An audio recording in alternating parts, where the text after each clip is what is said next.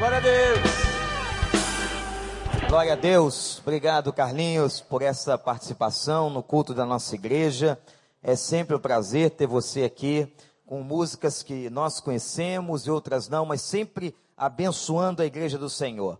Esse culto, esse dia é muito especial para nós, porque muitas pessoas da igreja convidaram outras pessoas para estarem aqui, vizinhos, amigos. Eu vou pedir que todos que estão visitando a igreja pela primeira ou pela segunda vez, por gentileza, fique de pé neste momento. Se você trouxe o seu visitante, quiser ficar de pé do lado dele, fique. Olha quanta gente bonita. Que coisa boa, graças a Deus. Nós temos uma frase para dizer para vocês. A igreja vai dizer para vocês assim: atenção, igreja, vamos dizer para os nossos visitantes assim: Deus abençoe você e a sua casa. Vamos lá, todos. Deus, você e a sua casa. De novo, igreja. Deus.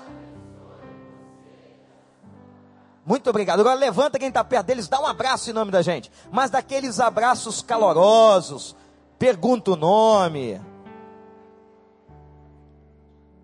Que coisa boa. Graças a Deus, se vocês foram beijados, abraçados, então podem sentar.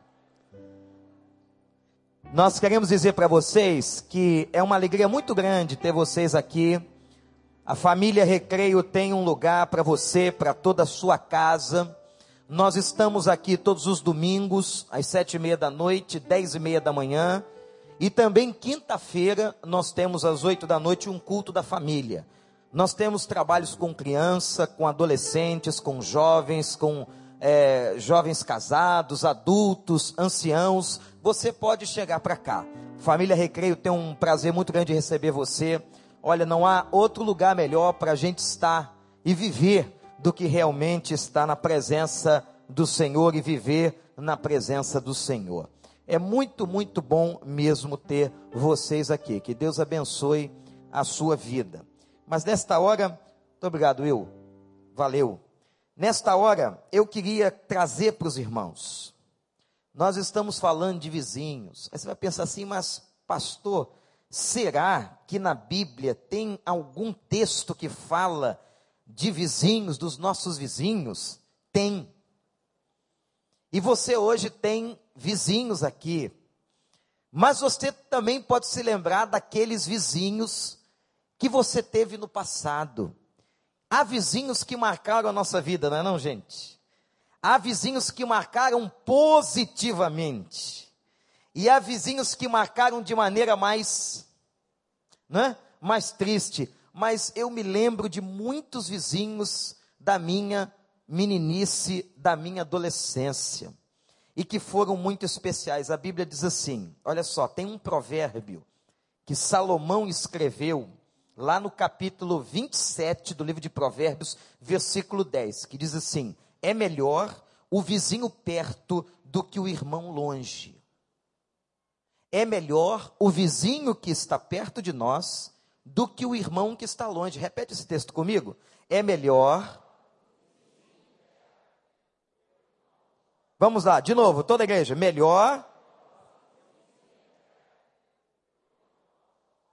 Eu sou do tempo e sou de família que a gente pedia quilo de açúcar ao vizinho.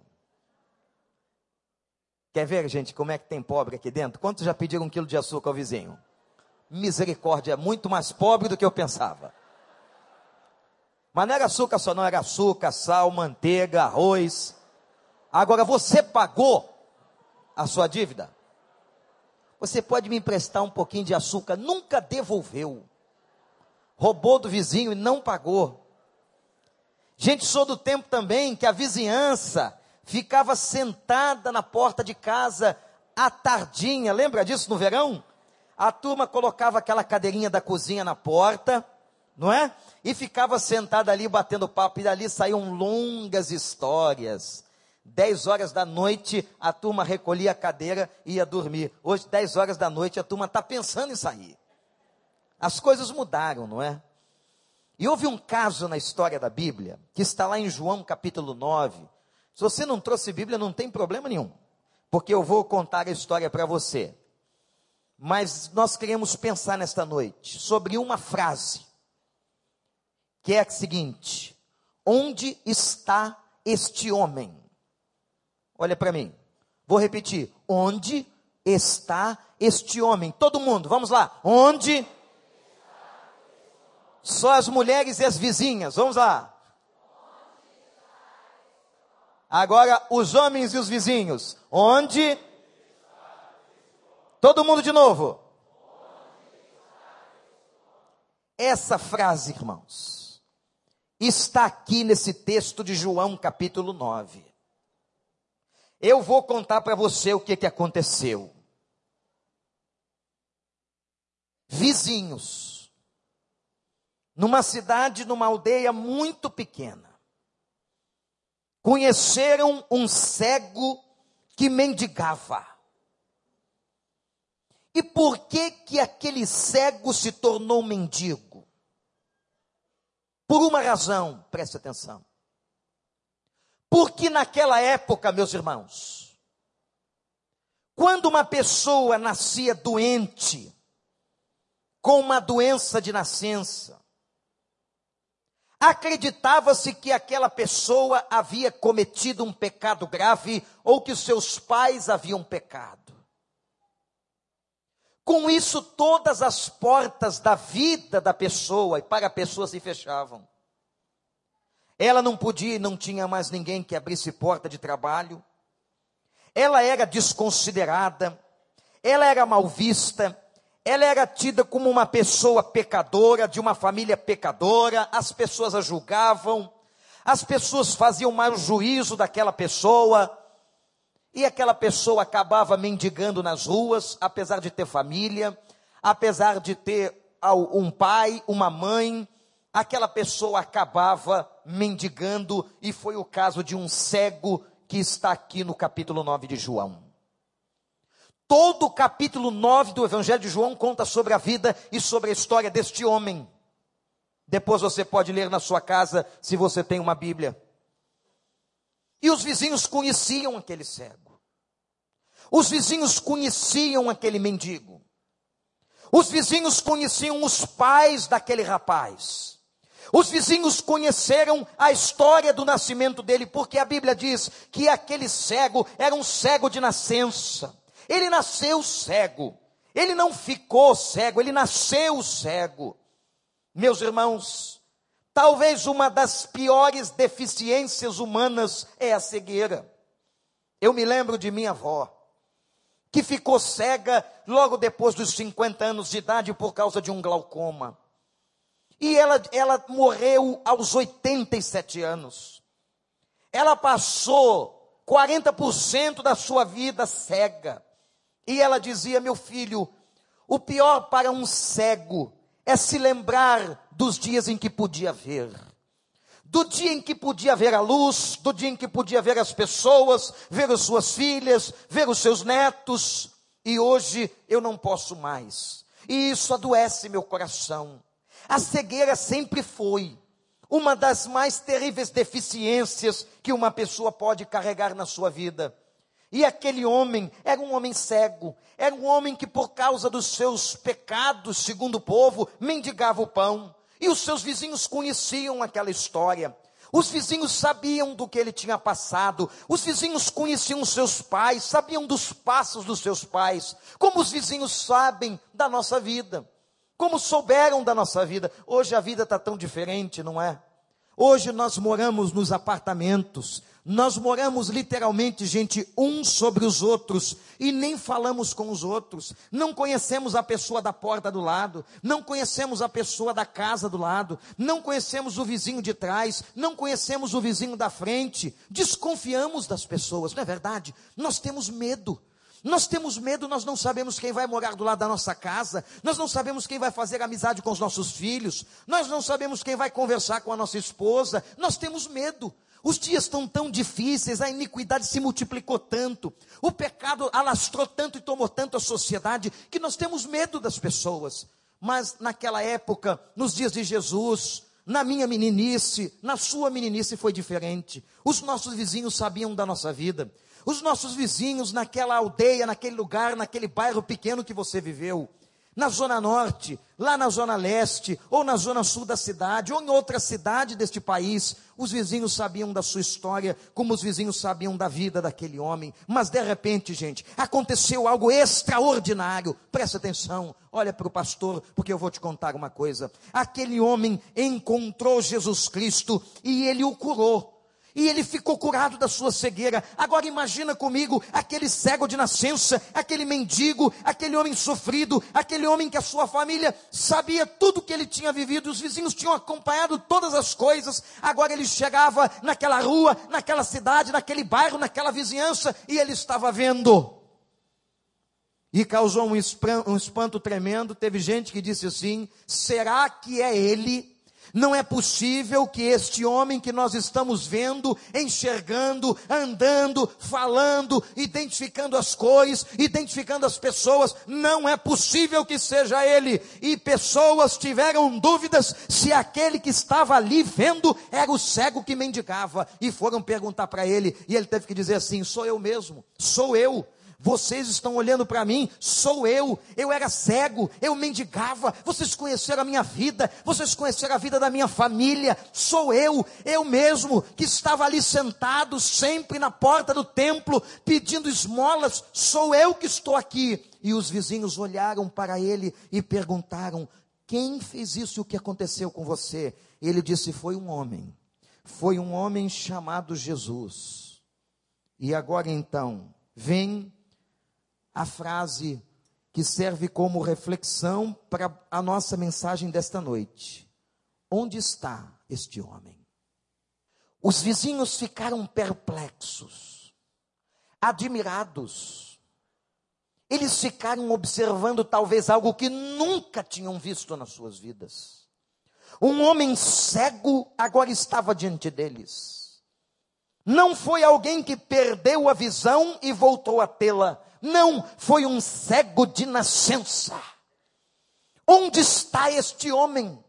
Quem foi este homem que curou você? Que colocou a mão sobre suas vistas? Onde ele está? Nós queremos conhecê-lo, nós queremos vê-lo, nós queremos falar com ele. Onde ele está? E sabem por quê? Do espanto desses vizinhos? Pelo que Jesus fez? E eu quero contar para vocês um pouco da história e o que foi que Jesus fez na vida deste cego de nascença, mendigo, que a Bíblia sequer diz o seu nome. A Bíblia diz, e eu quero que você anote, primeira coisa que Jesus fez por ele: Jesus viu o seu sofrimento numa das portas principais do templo. Por que que as pessoas pobres, cegas, aleijadas ficavam numa das portas principais do templo de Jerusalém? Porque elas acreditavam que as pessoas que subiam e desciam a escadaria do templo eram pessoas piedosas, eram pessoas de bom coração, eram pessoas que poderiam olhar para a necessidade delas e lhes dar uma esmola. Afinal de contas, não se abria uma porta de emprego, não se abria alguém que pudesse lhe oferecer um serviço digno. Elas ficavam ali na porta do templo e ele estava sentado perto do portão do pátio do templo quando Jesus passou e o texto diz que Jesus viu aquele homem, viu a sua deficiência, viu a sua mendicância, viu o seu abandono, viu a sua solidão, viu a sua indignidade, viu aquele homem que estava sentado. Jesus viu. Aquele cego cheio de culpa. Porque você imagina, olha para mim, uma sociedade inteira dizer para você que você é cego porque você é culpado de pecado. Imagina uma sociedade inteira olhar para você e dizer: você não é de boa pipa, você não é de boa índole, sua família não é coisa boa, porque senão você não teria nascido cego. Aquele homem, meus irmãos, imaginem a estima daquele homem, a autoestima que ele carregava. cego, mendigo, pisado e culpado na porta daquele templo. Quem é que olhava para ele? Quem é que poderia voltar os seus olhos para ele? Por quantas igrejas você já entrou no centro da cidade e já passou por mendigos que estão com as mãos estendidas para você pedindo esmola? Muitas vezes, meus irmãos e amigos, nós nem olhamos para essas pessoas. Quantas vezes nós as vimos na cidade? Quantas vezes nós vimos crianças assim nos sinais de trânsito? Quantas vezes nós contemplamos pessoas e nós não a vemos? Nós passamos direto com o nosso banho tomado, com a nossa roupa arrumada, às vezes com o nosso carro, às vezes de uma maneira muito altiva, pensando, ou no nosso subconsciente, dizendo o seguinte: eu não sou como este homem, este homem é pobre, este homem é nu, este homem é podre, este homem é mal cheiroso, este homem é maltrapilho, este homem não serve, este homem é drogado, este homem tem, este homem tem os dentes podres, este homem cheira mal, este homem, este homem, esta mulher, quantas vezes você já passou por pessoas e como se não tivesse visto a nenhuma delas, você foi célebre, você não olhou para o lado, você continuou o caminho e você não as viu na sua necessidade. Mas impressionante que Jesus vê. Que coisa linda.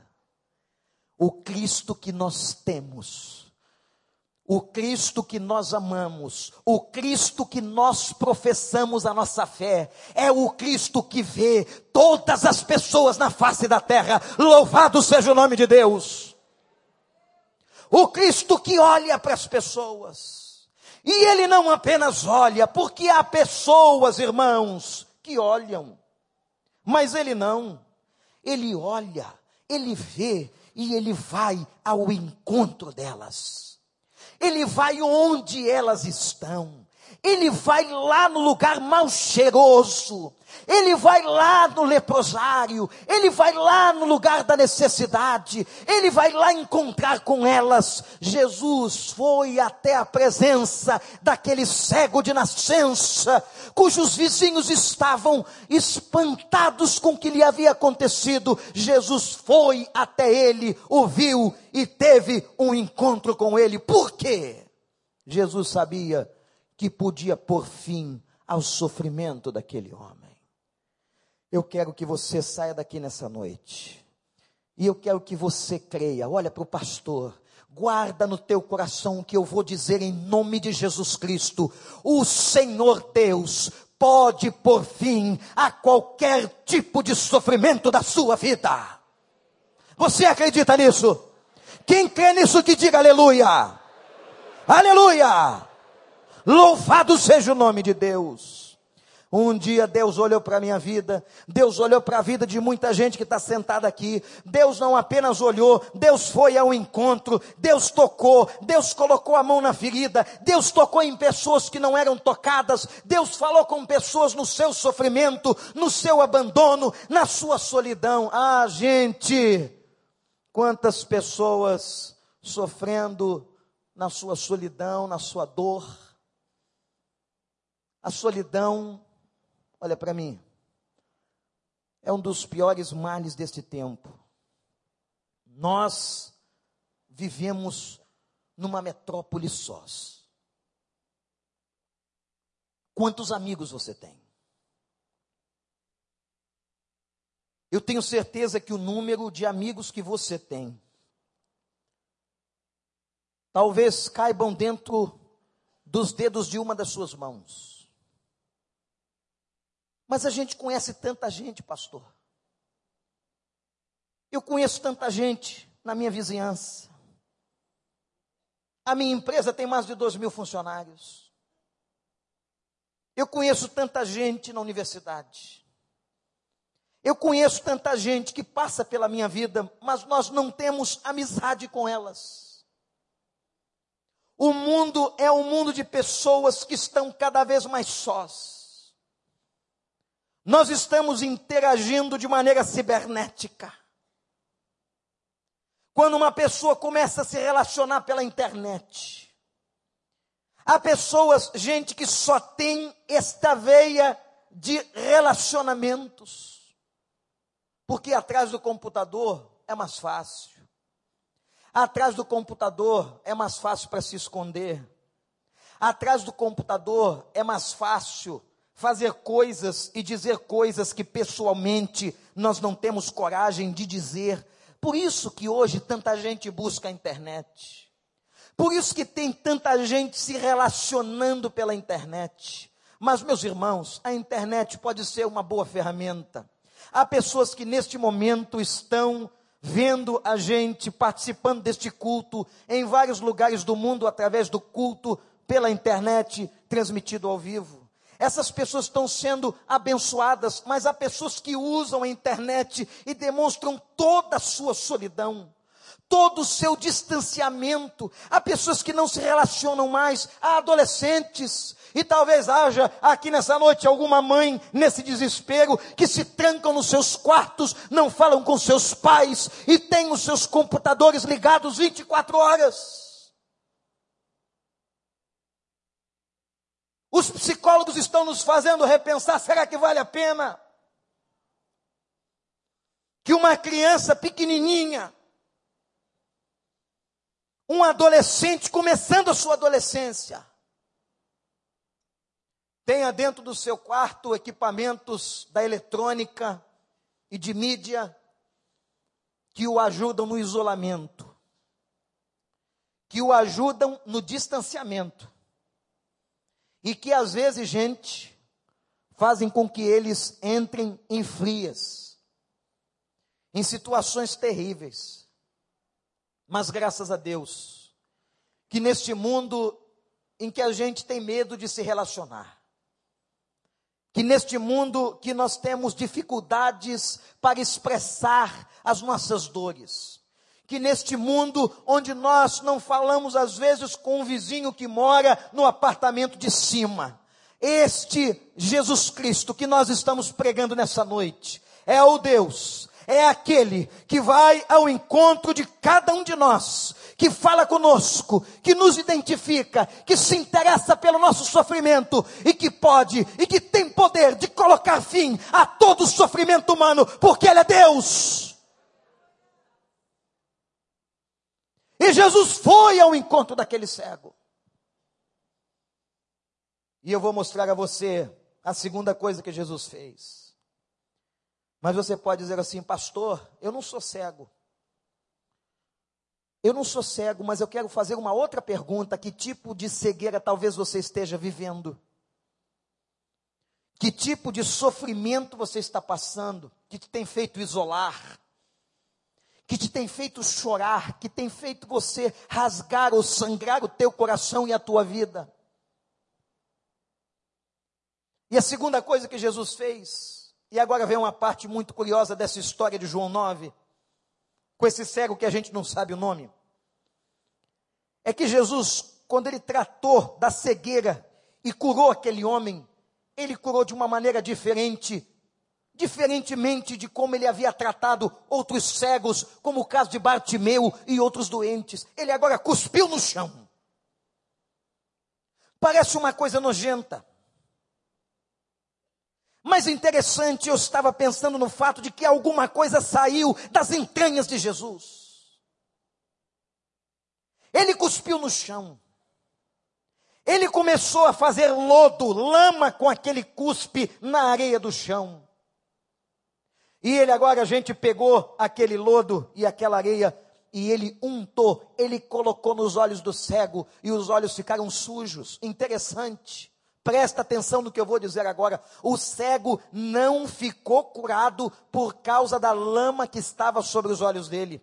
Os olhos daquele cego de nascença não se abriram. Ele não passou a ver. Ele apenas agora era um cego com os olhos sujos, porque Jesus cuspiu no chão, porque Jesus fez lodo com aquele cuspe e colocou nos seus olhos. E agora vem um momento interessante. Jesus diz assim para ele: Vai lavar os teus olhos no tanque de Siloé.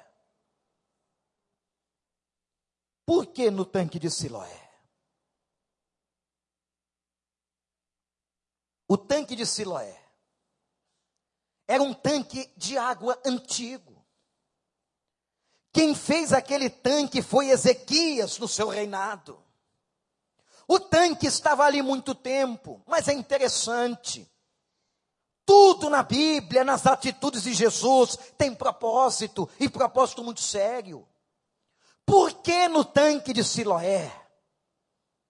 A palavra Siloé no Novo Testamento significa enviado. Jesus então vai dizer ao cego: vai ao tanque do enviado.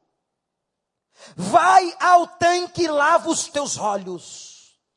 E quando ele chega no tanque de Siloé, ele pega as águas e ele lava os seus olhos. Agora ele passa a ver, a cegueira cai, as escamas caem, os olhos do cego se abrem e ele passa a enxergar.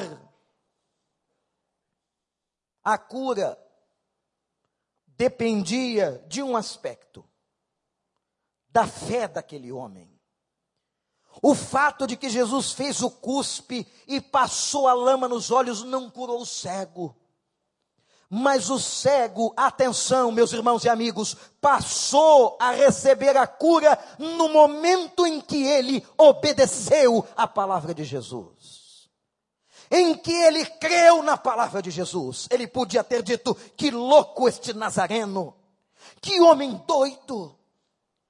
Que homem porco faz lama e coloca nos meus olhos. Ele podia ter se ofendido, ele podia não ter crido, ele podia não ter confiado, mas ele confiou.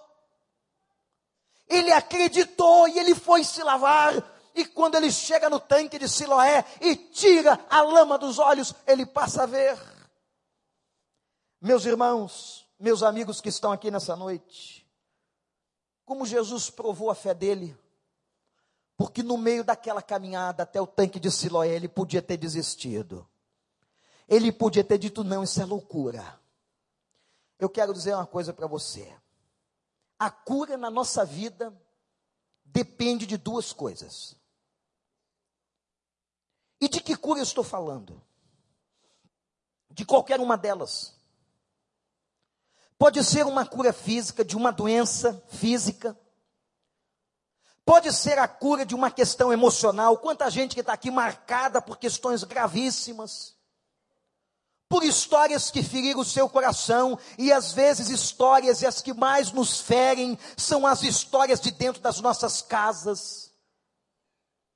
As feridas mais terríveis do coração e da nossa alma foram feitas dentro de casa. Pode ser que você precise de uma cura de coisas que aconteceram na sua vida 20 anos atrás. Situações que marcaram a sua história tantos anos. Pode ser uma cura espiritual, não apenas física, não apenas emocional, mas pessoas que estão sendo oprimidas pelo diabo. Pessoas que, na sua ignorância, na falta de entendimento bíblico, elas dizem assim: minha vida só dá para trás, está tudo errado. Hoje, quando acabamos a aula para um grupo de pessoas novas chegando na igreja, alguém me procurou e disse assim: Pastor, é verdade que há forças malignas contrárias à vida da gente. É verdade que há pessoas que servem ao mal e que ficam atazanando em nome do mal as nossas vidas. E eu disse àquele rapaz, meu jovem, infelizmente, eu tenho que dizer a você, com base na Bíblia Sagrada, na palavra de Deus, que é verdade. É verdade que há pessoas que são oprimidas pelo mal, que fazem o mal. Quando nós lemos alguns noticiários na televisão, quando nós escutamos ou lemos algumas coisas na internet, nós dizemos o seguinte, gente, isso não pode ter sido a ação de uma pessoa simples, de uma pessoa em sã consciência, não. Esta pessoa fez uma coisa tão terrível, mas tão terrível, que ela deve estar possuída, ou que ela deve estar influenciada por forças do inferno. O mal existe. E o que eu quero dizer para você é o seguinte: não importa se seja uma cura física, uma cura emocional ou espiritual, a cura depende de dois fatores. Anote-os. O primeiro, a cura depende da vontade de Deus. é um gesto da soberania de Deus. A quem que ele cura? Ele cura quem ele quer. Deus pode, e veja o que eu vou dizer agora, não querer curar uma pessoa fisicamente. Por quê? Propósito de Deus. Eu conheço pessoas que oram por determinadas pessoas doentes e que elas não são curadas. E elas dizem, Senhor, por que o Senhor não curou? Eu conheço um homem de Deus que há 11 anos depois de um derrame cerebral vive vegetativamente. Seus filhos perguntam, Senhor, por que, que o Senhor não o cura ou não o leva? Qual é o propósito de uma pessoa apenas respirando com aparelhos em cima da cama? Nós não temos respostas para isso. Existe um ponto que é a limitação à mente humana. Nenhum sacerdote da terra, nenhum pastor, nenhum padre vai dizer para você, porque são coisas da grandeza e da soberania de Deus. Deuteronômio 29, versículo 29, vai dizer que há mistérios que ao homem não cabe conhecer. Mas uma coisa eu sei: Deus pode não curar uma pessoa fisicamente Deus pode até não curar uma pessoa emocionalmente de uma situação, mas a todas as pessoas, Deus quer fazer uma cura e um trabalho profundo na sua vida espiritual e te fazer nascer de novo. E o mais importante da tua vida, e veja o que eu vou dizer aqui que você nunca mais esqueça: não é esse corpo que você tem hoje. Esse corpo que volta ao pó, não. O mais importante da tua vida é a tua alma.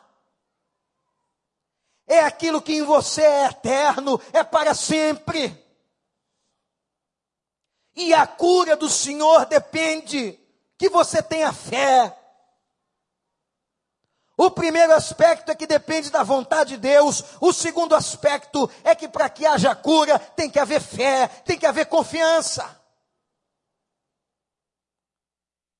Tem pessoas que oram, que oram e que terminam assim. Eu sabia que isso não ia acontecer na minha vida.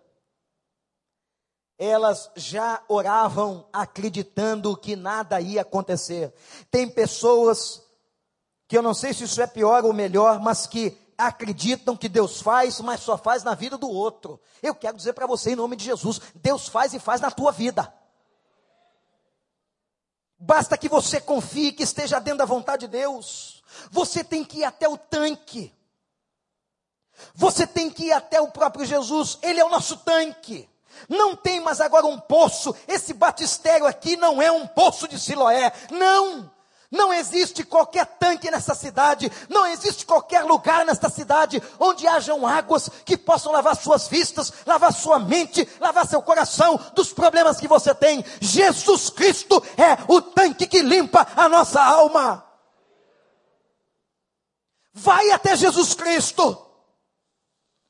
Porque Jesus Cristo é o tanque, e o tanque cheio de graça que nos abençoa. Louvado seja o nome de Deus.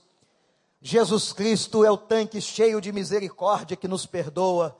Ah, meus irmãos, como aquele homem cego, de nascença acreditava que ele estava cheio de pecados, que os seus pais tinham muitos pecados e por isso ele nasceu castigado. Naquela hora, mesmo se isso fosse verdade, naquela hora o Senhor estava dizendo: Eu posso perdoar todos os teus pecados. Louvado seja o nome do Senhor. Eu quero que você repita comigo esta frase aqui, olha. Jesus pode perdoar todos os meus pecados de novo, todo mundo. Jesus pode perdoar. Todo mundo de novo. Jesus pode. Você acredita nisso? Você crê que você pode sair daqui nessa noite branco como a neve diante de Deus? Que o sangue do Cordeiro vai recair sobre a tua vida pela fé e você vai ser santo e limpo diante de Deus? Mas, pastor, aquilo que eu fiz, aquilo, não fala não, aquilo, aquilo, pastor, aquilo é perdoado? É. Aquilo também tem perdão? Tem. A única coisa que não tem perdão na vida é quando você não crê nele. É o único pecado que não tem perdão. Mas tudo que a gente faz nessa vida, não importa o que seja, o Senhor tem poder. E por isso ele morreu no Calvário para lavar a tua vida e purificar teu coração. Cego no tanque de Siloé eu vou limpar você de todos os teus pecados. Vem no tanque, vem no tanque da graça, vem no tanque da misericórdia, vem no tanque do amor, vem no tanque do poder, porque Deus vai curar a sua vida. Terceira coisa que Jesus fez, que impressionou aqueles vizinhos. Qual era a mesma pergunta dos vizinhos? Quem gravou? Qual era? Onde está Vamos lá de novo, igreja. Qual era a pergunta dos vizinhos? Onde está este homem que tocou tua vista, que te tirou da mendicância? Terceira coisa que Jesus fez por ele foi começar a transformar o homem. E aqui está a diferença de Jesus para qualquer religião. Meus irmãos, Jesus é o Deus que transforma e transforma mesmo. Existiam uns religiosos, esse milagre que aconteceu na vida do cego foi no sábado. E a religião judaica, ela é sabática. Ela guarda o sábado. E Jesus curou este cego no sábado. Os religiosos, os líderes, os sacerdotes judeus ficaram indignados. E para piorar a história, olha aqui a confusão: os pais do rapaz frequentavam a sinagoga. Eram frequentadores assíduos daquela sinagoga. E os caras, em vez, olha que religiosidade doentia, tem tanta religiosidade doentia tem tanta religiosidade fanática, tem tanta religiosidade cega. Você diz assim: Eu não gosto de gente fanática. Quem é que gosta de um cara fanático? Um cara adoecido, um xiita. Quem gosta de um negócio desse? E aqueles caras, ao invés de se preocuparem com o milagre, com a graça de Deus na vida de um cego que estava vendo, não. Cadê esse cara que curou você no sábado? Que sábado não é dia de trabalhar. Irmãos, eles já tinham feito isso com outro aleijado. Jesus parece que para contrariar eles e mostrar para eles que essa religião deles era furada, não estava com nada, ele começou a curar gente no sábado. E tinha um cara paralítico que ficava em cima da cama, imagina você.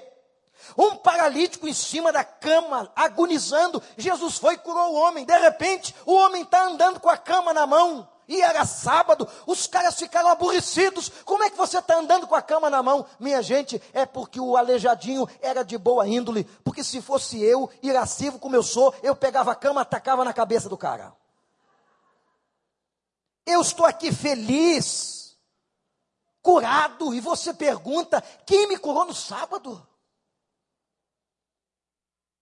E a mesma coisa fizeram com o cego. O ceguinho ficou, que não era mais ceguinho, né? O ex-ceguinho vendo, olhando aquele negócio. E eles perguntam assim: quem é esse cara? Quem você pensa que este homem é? Aí ele diz, dá uma resposta interessante assim: este homem é um profeta. Como? Israel não espera mais profetas, Israel espera Messias. O ceguinho, ou o ex-cego, começou a ver que aquele homem que curou a ele não era um homem comum, que pelo menos devia ser um profeta. Aí, eles não ficaram satisfeitos, foram em cima da família, chamaram os pais do rapaz e perguntaram uma coisa: vem cá, não há um truque aí não? Não tem uma mentirada rolando aí não? Esse garoto realmente é filho de vocês, ele nasceu cego e os pais, que eram da mesma sinagoga, da mesma igreja daquela época que eles, disseram o seguinte: ele era cego, Ele nasceu cego, mas ele agora está vendo.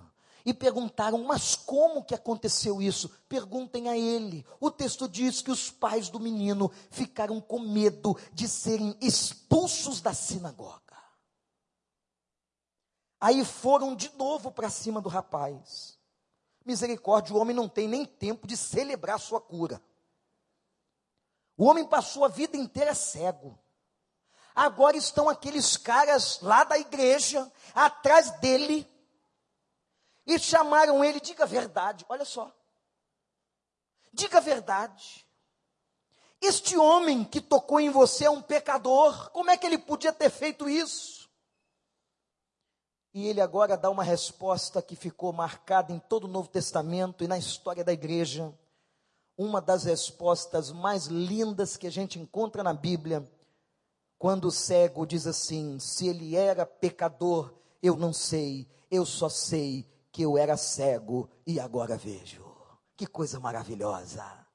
Aquele homem estava mudado, aquele homem não era mais o mesmo, não era mais aquele cara insignificante, com a estima baixa, abandonado pelos pais, ali na solidão, mendigando na porta do templo. Não, aquele homem agora está de pé, aquele homem agora está andando na cidade, aquele homem está falando com as autoridades, e aquele homem está testemunhando e está dizendo: Eu não sei direito quem é Jesus, eu só sei que eu era cego e agora vejo. Aleluia! Ele pode fazer isso com você? Eu quero dizer para você que ele transforma mesmo. Ele transforma, gente, a nossa vida nas necessidades físicas. Quanta gente ficou mais bonita por causa de Jesus? Isso aqui não é papo de pastor ou de esteticista evangélico, não. Até porque eu não sou.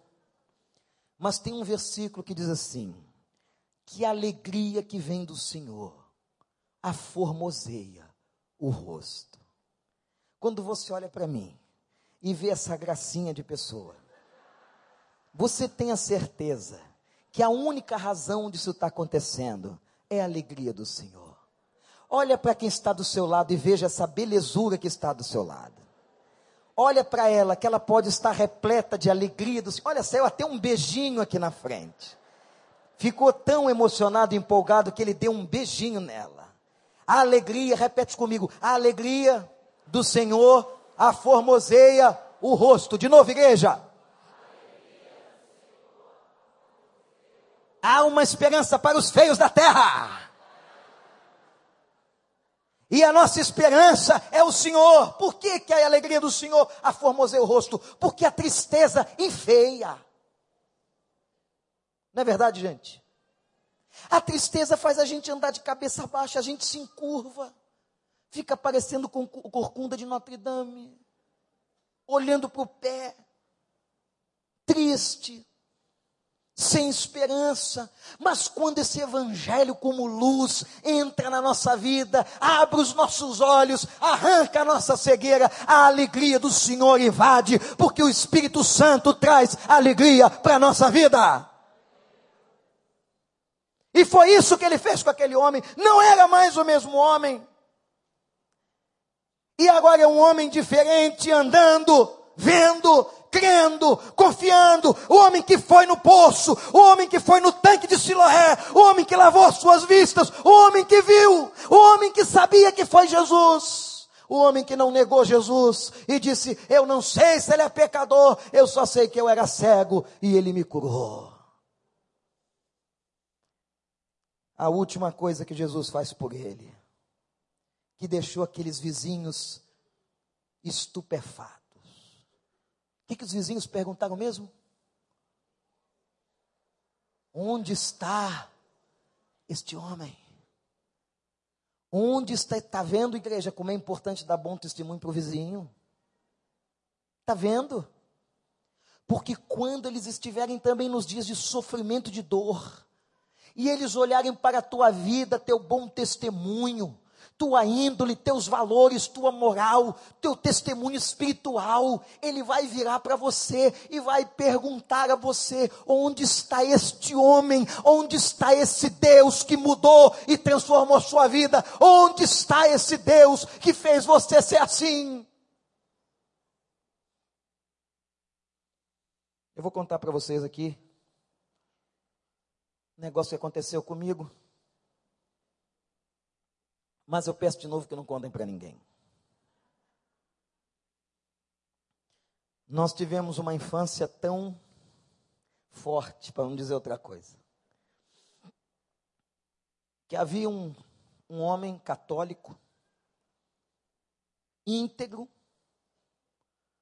que morava na mesma vila que a gente, seu Osmar. Aquele homem era um homem digno, respeitado, respeitado pela sua vida, pela sua postura. E ele acompanhava, era como esses vizinhos do cego, ele acompanhava tudo o que nós fazíamos. Era uma garotada terrível.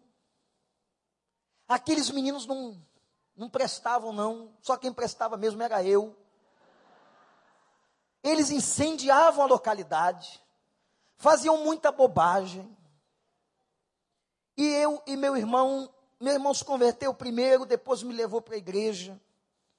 Seu Osmar, na sua integridade, sou homem muito calmo, um dia não se aguentou em si mesmo e foi falar com minha mãe e disse: Dona Ruth, eu queria lhe fazer uma pergunta, não se ofenda, os seus filhos estão doentes. A vila está tão calma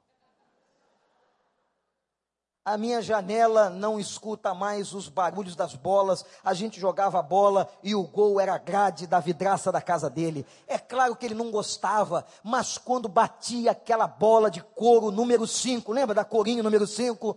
Ela batia naquela grade, tremia a casa do seu Osmar toda, e a única coisa que ele devia fazer era: Senhor, trata desses meninos, e Deus tratou. E no dia que Deus tratou, ele perguntou: Eles estão doentes? A minha mãe disse para eles, minha mãe se converteu depois da gente disse assim: "Não, eu não sei o que aconteceu, Osmar". Eles entraram para a igreja. E o seu Osmar disse assim: "Mantenha-os lá". Ela disse que a firmeza, a convicção do seu Osmar foi impressionante. Mantenha-os lá. Como quem disse, a igreja é uma jaula que guarda, que está dando algum antídoto, alguma coisa para essa esfera. Mantenha-os lá já faleceu, seu Osmar. Os caras expulsaram o homem. Ah, você está brincando com a gente? Não vai dizer quem foi esse Jesus, que história é essa? Está falando mentira? Nós não estamos acreditando nesse negócio de cura, nós vamos atrás de você. Está expulso daqui. Expulsaram o cara do bairro. Você imagina você ser expulso? Acabou de ser curado, acabou de ter uma possibilidade da vida melhorar, agora você é expulso. E expulsaram um homem, sem emprego. E agora ele era ex-cego. Piorou. Porque o ex-cego vivia pior. Porque ao cego alguém dá esmola, mas ao ex-cego, safado, mentiroso, me enganou tanto tempo. Quem conheceu a Praça Seca há trinta e poucos anos atrás? Levanta a mão. Quanta gente sofrida na igreja. Eu morei lá. Fui criado na rua Barão. Tinham duas, tinham duas avenidas principais. A rua Barão e a rua Baronesa. O resto era adjacência. Quem morava na rua Barão era o bicho. E na rua Baronesa era um bicho mais poderoso ainda. Mas Ailton tinha um cinema, tinham dois cinemas. Um era o Ipiranga. Olha o nome do cinema. Rede Cinemark primeira categoria. Era chamado de Pugueiro. O segundo cinema era o Baronesa. O Ipiranga foi vendido para um supermercado. O Baronesa resistiu, depois a Igreja Universal comprou. Mas na porta do baronesa tinha uma velhinha. Eu desafio qualquer pessoa aqui nesta igreja que não ia se compadecer daquela velhinha. É possível que alguns tenham conhecido aquela velhinha enrugada, feinha, com um pedaço de bengala na mão, sentada na calçada do baronesa, pedindo esmola. Era irresistível aquele gesto. Passava homem, mulher, criança, adolescente e se compadecia e dava esmola. Um dia a velhinha sumiu. Morreu, mataram. Que injustiça. Não, descobriram. A velhinha tinha conta no Banco do Brasil. A velhinha não era mendiga coisa nenhuma, tinha casa, tinha poupança, lembra da poupança daquela época? Na Caixa Econômica Federal, é demais. Eu não sei que fim deram na velhinha, eu sei que havia uma jura, se a velhinha voltar, se não morreu, a gente mata. Porque a pior coisa é ser passado para trás para uma situação dessa. Agora imagina, entendeu que a situação do ex-cego era pior. Que ele agora devia estar correndo na aldeia, aquele cara é falso, é mentiroso, não é cego nenhum. Eu conheci um cego, irmãos, que até hoje eu tenho dúvida se ele era cego. Por quê? Ele só abraçava mulher bonita. E um dia eu cheguei para ele e disse, Jurandir, tu é cego? E ele olhava fixo com os olhos dele, sou pastor. Eu não era pastor, mas ele falou mais ou menos assim: sou sim, Vandinho. Por quê? Eu falei que você só abraça a mulher bonita, Joandir. Imagina a situação daquele homem. Agora estava pior. Agora chega Jesus. Jesus vai lá no cara, no desprezado, naquele que não vale nada, naquele que a sociedade não quer, no homem que foi expulso, e encontra ele de novo. Agora preste atenção, o que eu vou dizer aqui é muito sério. O fato de uma pessoa ter recebido uma cura, o fato de uma pessoa ter recebido um milagre, não significa que ela seja uma pessoa salva. Tem tanta gente atrás de milagre nas igrejas. Tem tanta gente atrás de efeitos miraculosos e fascinantes na sua vida. Isso não é mais importante. Tanto é que o Evangelho de João é o único dos quatro que chama milagre de sinal. Por quê? Porque ele quer mostrar que todo milagre não tinha um propósito em si mesmo, mas todo milagre é para que a glória de Deus seja manifestada. E Jesus sabia que aquele homem precisava de mais. Que ele começou uma transformação, mas ele precisava de mais. E agora ele, Jesus. Agora não é mais Jesus olhando para o cego e o cego não podendo ver. É Jesus olhando para o homem curado e o homem curado enxergando Jesus. E Jesus olha para ele e diz assim: Você crê no filho do homem? Está aí. E o cego diz assim: Quem é esse filho do homem? O filho do homem era uma expressão messiânica. Filho do homem era o filho de Deus que viria, fazia homem. Ele seria de carne e osso, ele morreria na cruz e salvaria o povo e a humanidade. Ele perguntou, Jesus diz a ele: Você crê no filho do homem? E ele diz assim: Senhor, olha como mudou. Eu quero crer. Quem é esse homem? Quem é ele? E Jesus olha, talvez provavelmente transpassando os olhos do cego. Talvez o cego estivesse recebendo o primeiro olhar profundo. E Jesus diz a ele: Sou eu. Você já tem visto Sou eu, aquele que deveria vir. Sou eu, o filho do homem. Sou eu, o Filho de Deus. Sou eu que vim salvar as pessoas. Sou eu que curei. Fui eu que curei você. E sou eu que transforma a vida de qualquer pessoa. Sou eu. Você crê. E o cego, de uma maneira muito simples, como simples é o Evangelho, diz: Senhor, eu creio. E o texto diz: que aquele homem demonstrou a primeira evidência de uma pessoa crente e salva. Ele adorou. Você sabe qual é a primeira evidência de uma pessoa transformada por Deus? É que ela passa a ser adorador.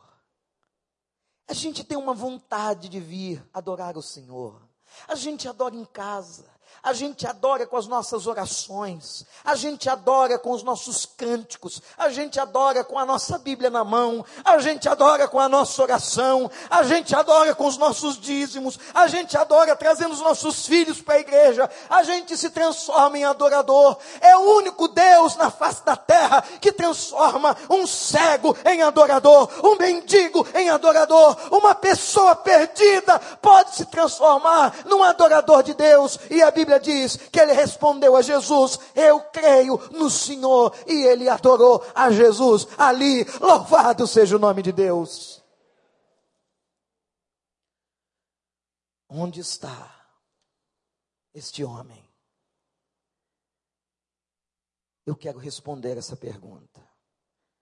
Qual foi a pergunta que baseou essa reflexão? Onde está este homem? Olha para mim. Ele está aqui. Aqui é o tanque de Siloé. Ele é o próprio tanque de Siloé.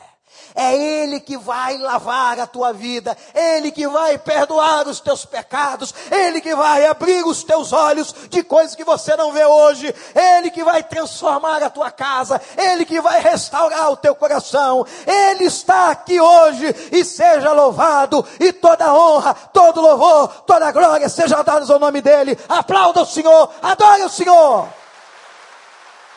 Ele está aqui. Fique de pé e o aplauda. O glorifique. Diga aleluia. O Senhor está aqui. Este é o seu santo templo. Cale-se diante dele toda a terra. Onde está este homem? Este homem está passeando no nosso meio. Este homem está falando com você. Este homem está mexendo com a tua vida. Pode sentar. Vem cá, Carlinhos. Nós vamos terminar. Ninguém se move agora. Porque eu quero perguntar uma coisa a você.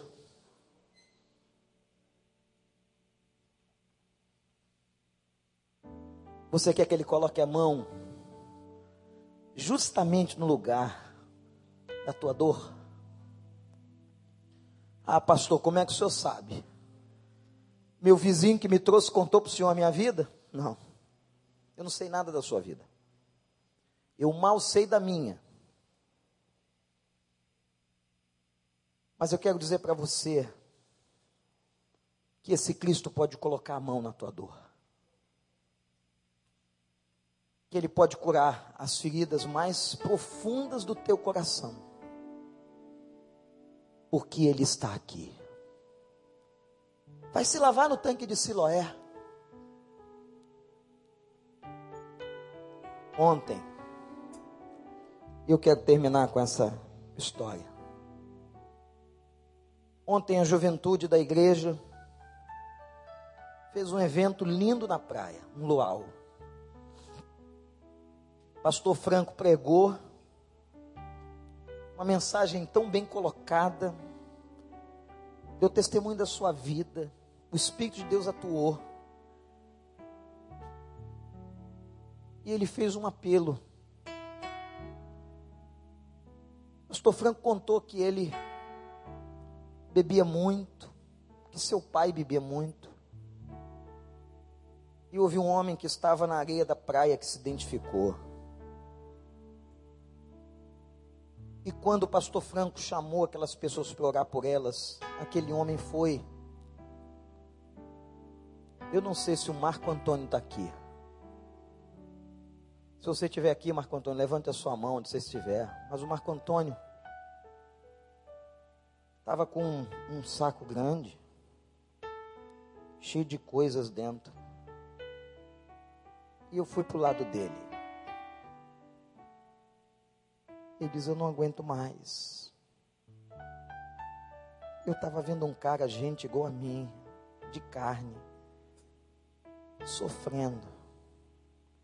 Eu disse: O que que você não aguenta mais? Eu quero a minha família. A minha mulher me deixou. Eu disse: Você tem filhos? Eu tenho onze filhos. Eu não sei onde eles estão, eles fugiram de mim. Por quê? Por quê, Marco Antônio? Pastor, eu bebia muito. Eu bebia tanto que um dia fui e cometi um crime. Ele não contou qual foi o crime. Ele disse, pastor, eu fui preso. Mas eu hoje estou aqui Há quanto tempo você não vê a sua família, Marco Antônio? Ele abaixou a cabeça chorando e disse: Tem 12 anos.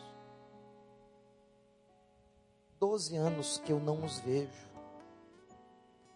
Eles não sabem que eu saí da cadeia. O que, que você faz? Eu cato latinha.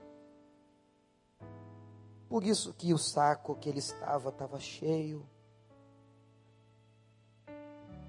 eu cato as latas para vender. Eu não quero voltar para a cadeia. Eu quero ter a minha família. Gente, Marco Antônio me lembrou tanto esse cego. Essa mensagem estava pronta. Deus havia me dado. Sexta-feira ela fechou. Eu disse: Olha aqui o cego. Olha aqui o cego de João 9. Marco Antônio perdeu a família, perdeu os filhos, perdeu a dignidade, perdeu o rumo. Com uma bebida destrói pessoas. Se você soubesse o quanto a bebida destrói famílias, tanta gente perdida, tantos casamentos estouraram por causa de bebida. Eu disse, Marco Antônio, eu quero ajudar você, a igreja quer ajudar você. Nós vamos atrás da sua família. Nós vamos tentar localizá-lo. Mas ele não teve talvez forças para vir aqui hoje. Mas atenção, juventude. O filho é de vocês. Ele disse que às vezes dorme na marquise da Drogas Mil. Vão lá. A gente pode ajudar o Marco Antônio. Sabe por quê? Não porque haja qualquer poder em nós, mas Jesus está vendo Marco Antônio. Jesus tem interesse nele. E Jesus pode mudar a vida daquele homem, como mudou a vida deste cego de João 9, como mudou a minha, como mudou a sua, porque ele muda. Ele dá dignidade, ele restaura a estima. Ele faz o que ninguém pode fazer. Ele muda as pessoas como nenhum terapeuta pode mudar. Ele muda você. Onde está este homem? Este homem Jesus que muda está aqui. Feche os seus olhos. Eu quero te fazer uma pergunta. Feche os seus olhos. Eu quero que você pense agora só na sua vida em Deus. E talvez você esteja querendo que esse Cristo tenha essa experiência com você. Talvez você diga assim, pastor, estou precisando tanto.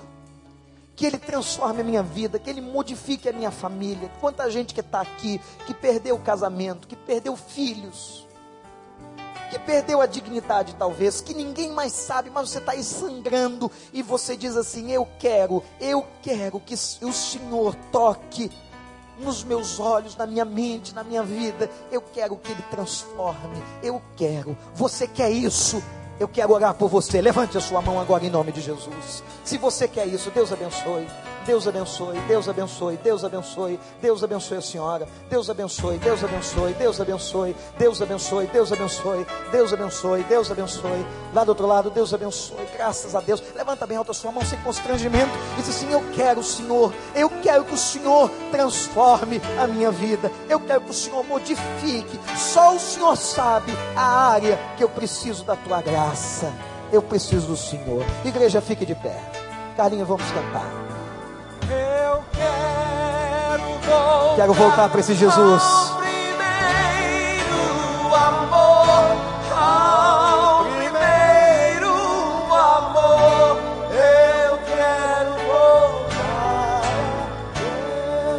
Eu quero pedir uma coisa agora. Todas as pessoas que levantaram suas mãos, eu vou chamar os pastores para virem aqui. Nós vamos clamar pela sua vida. Eu queria que você viesse aqui no altar no tanque de Siloé, que é a presença de Jesus. Eu quero orar por você. Todos, todos que levantaram suas mãos, podem vir. Isso, venham com convicção, sem constrangimento. Isso mesmo, venha, saia do seu lugar. O amigo que está do lado, traga, ajude. Venha aqui na frente, em nome de Jesus. Pode vir.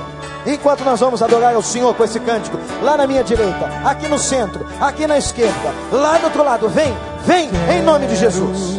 Você quer que Ele modifique a sua história, como Ele mudou a história deste cego. Você quer que Ele entre na sua casa, que Ele mude a sua vida, a vida dos seus filhos, a vida do seu marido, a vida da sua esposa. Então vem correndo para Jesus. Ele é o tanque de Siloé. Vem, graças a Deus. Vem. Cheguem para cá, meus irmãos. Cheguem para cá. Cheguem para cá. Pode vir. Graças a Deus. Pode chegar, doutora Lúcia. Vem para cá com essas pessoas. Vem para cá. Você que tem um visitante do lado, convida. O, o diabo está lutando contra a vida dele. Deus abençoe. Alguém dessa senhora que chegou aí agora. Vem, vem, vem, vem. Aleluia. Graças a Deus. Louvado seja o nome do Senhor. Vem, vem. Vamos dizer isso a Ele. Eu me arrependo, Senhor. Oh.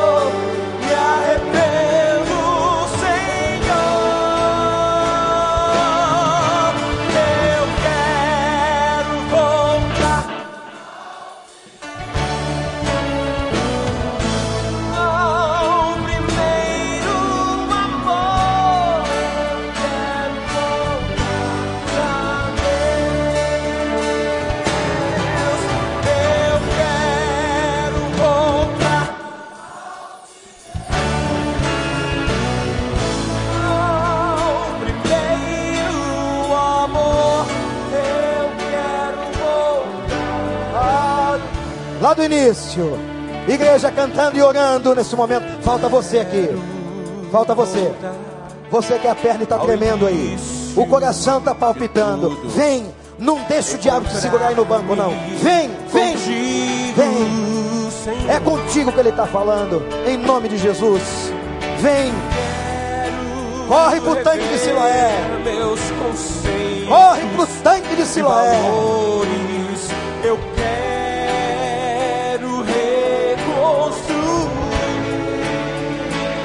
Corre pro tanque de Siloé. Vou regressar ao caminho.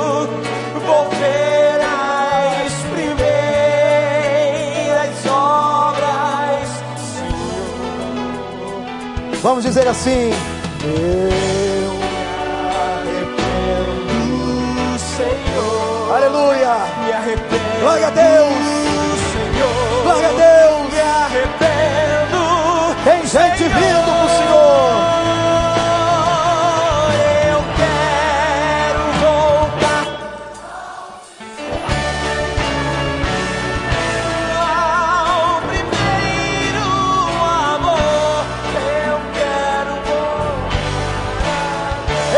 voltar é ao primeiro amor. Eu quero voltar ao primeiro amor. Ao primeiro amor. Eu quero voltar a Deus. Vocês que vieram aqui na frente, olhe para o pastor. Louvado seja Deus pela sua vida. O, a Bíblia diz que quando uma pessoa faz isso, o céu entra em festa. O Senhor está em festa. Os anjos estão em festa. Esta igreja está em festa por você. Nós amamos você. Eu estou vendo aqui gente, tanta gente pela primeira vez. Estou vendo gente aqui afastada que voltou para o Senhor. Aleluia. Estou vendo gente de joelhos, gente quebrantada. Nós queremos ajudar você. Eu quero ter um encontro com vocês. Os pastores querem ter um encontro com vocês. Domingo que vem, nove horas da manhã. Se você puder vir aqui, a gente quer ajudar você e sua família. Hoje está começando algo novo na tua vida. Vai se travar uma batalha. Porque muitas forças vão tentar tirar você desse caminho, dessa escolha. Porque você escolheu a melhor coisa que uma pessoa pode escolher. Você fez a melhor decisão na vida que uma pessoa pode fazer. É correr para o tanque de Siloé. Essa irmã que está aqui na frente estava ontem no nosso ponte, trabalhando como massoterapeuta. Está aqui na frente, louvado seja Deus. Eu estou vendo o Richard ali, tantos anos na igreja. Saiu e hoje ele está trazendo ali a sua esposa. Louvado seja Deus. Marcelo está ali, garoto antigo, quebrantado, chorando, porque Deus pode mudar a vida das pessoas. Deus mudou a vida do Franco, Deus mudou a minha, Deus mudou a vida dessa gente, muda a sua. Nós vamos orar por você. Igreja, estende a mão para frente. Pastores, cheguem para frente. Nós vamos clamar pela vida de vocês. Ó oh, Senhor, o Senhor está aqui nessa noite, louvado seja o teu nome. Os homens procuravam Jesus, os vizinhos procuravam Jesus, e nós te louvamos porque nessa noite, aqui é o nosso tanque de Siloé. Ó oh, Senhor, eu te suplico por essas pessoas, o Senhor conhece cada uma delas. Eu te peço, ó Pai, coloca a tua mão de poder sobre a ferida do coração sobre a cegueira da alma e dá salvação a estas vidas, louvado seja o teu nome. Que elas sintam a leveza do teu poder, que elas sintam, Senhor, a purificação através do teu sangue, e que a partir de hoje, ó Deus, sejam outras pessoas, que a partir de hoje se levantem, tenham dignidade, andem com alegria, ó Deus, derrama alegria na vida delas, enxuga dos olhos as lágrimas, e faz uma revolução nessas vidas, Senhor, para que nunca mais eles se afastem do tanque de Siloé. Ó oh, Pai, vai para casa com elas, batize-as no teu nome, seja Senhor do coração, e que hoje esteja começando uma nova vida para todas elas, em nome de Jesus em nome de Jesus, e que caiam por terra agora todas as artimanhas do inferno. Que o diabo seja derrotado na vida delas, e que a tua graça repouse sobre o coração dessas pessoas, em nome de Jesus. Amém, amém, amém. Deus abençoe você.